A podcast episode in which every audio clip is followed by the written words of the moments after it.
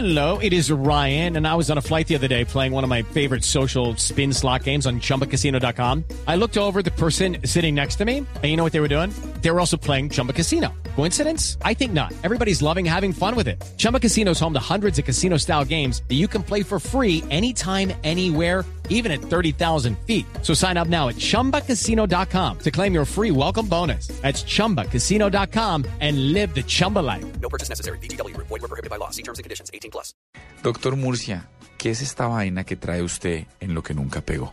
Es un aparato revolucionario para la época. Corrían la década de los 60 quizás, ¿no? Las mujeres preocupadas un poco por, por los dolores que significaba ser madre y la necesidad social de tener muchos hijos, pues puso a, a dos eh, gringos a buscar la manera de resolverlo. Una maquinita que anda a toda leche.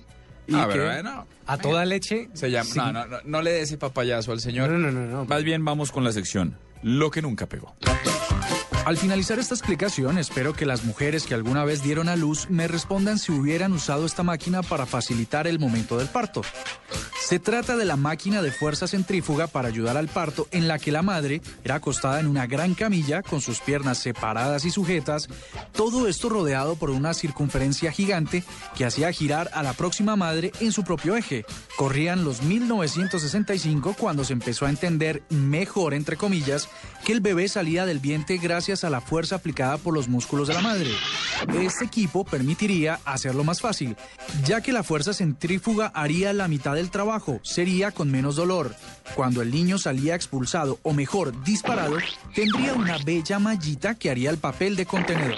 De esta maquinita no se sabe mucho porque no pudo comercializarse. Lo cierto es que se le atribuye a los estadounidenses George B. Blonsky y Charlotte E. Blonsky, una pareja que se inspiró en el difícil parto de una elefante.